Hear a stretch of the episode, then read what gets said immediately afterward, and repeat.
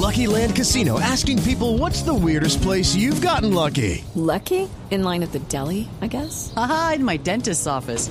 More than once, actually. Do I have to say? Yes, you do. In the car before my kids' PTA meeting. Really? Yes. Excuse me, what's the weirdest place you've gotten lucky? I never win and tell. Well, there you have it. You can get lucky anywhere playing at LuckyLandSlots.com. Play for free right now. Are you feeling lucky? No purchase necessary. Void where prohibited by law. 18 plus. Terms and conditions apply. See website for details.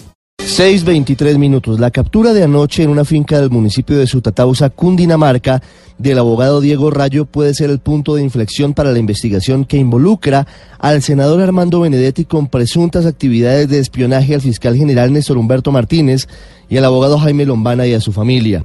El testimonio de Rayo será crucial para establecer si Benedetti tuvo o no relación con la red de espionaje a la que pertenecían presuntamente el general Humberto Guatibonce, el coronel Jorge Salinas y otros oficiales en retiro.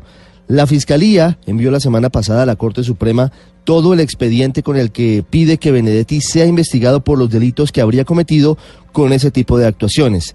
Entre el material enviado está al menos una conversación de WhatsApp entre el senador de la U y el abogado Rayo, donde éste al parecer le entrega reporte de los seguimientos ilegales. Benedetti anoche, tras conocer la captura de Rayo, insistió en negar que fuera su asesor o que trabajara en su unidad de trabajo legislativo y, por supuesto, negó que hubiera sido en enlace con la red de espionaje. Sin embargo, la declaración de Juan Carlos Madero, detenido desde hace una semana y quien está negociando un preacuerdo con la Fiscalía, lo desmiente. De manera adicional se conocieron videos de Madero y de Rayo sentados en una mesa de una cafetería del centro comercial Gran Estación de Bogotá donde se habría hablado de los seguimientos ilegales. Además, se espera que en las próximas horas se sepa si vía análisis link se llega a la conclusión de que Madero, Rayo y Benedetti pudieron haber estado en varias oportunidades en el mismo sitio.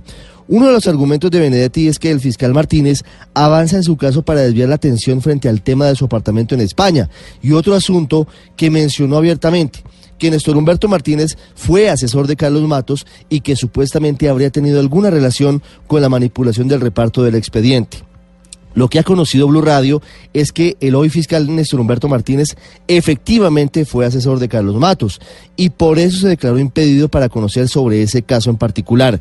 Pero personas cercanas a él niegan que cualquier tipo de responsabilidad se haya presentado en actuaciones ilegales, pero no participó en los asuntos del reparto.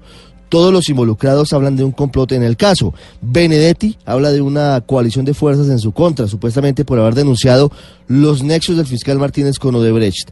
Desde la fiscalía, en cambio, insisten en que pareciera haber una coalición entre Matos, Bernot, Benedetti, Guillén y otros para deslegitimar las decisiones de la Fiscalía de Néstor Humberto Martínez. El país, en el fondo, necesita toda la claridad frente a este y otros oscuros casos.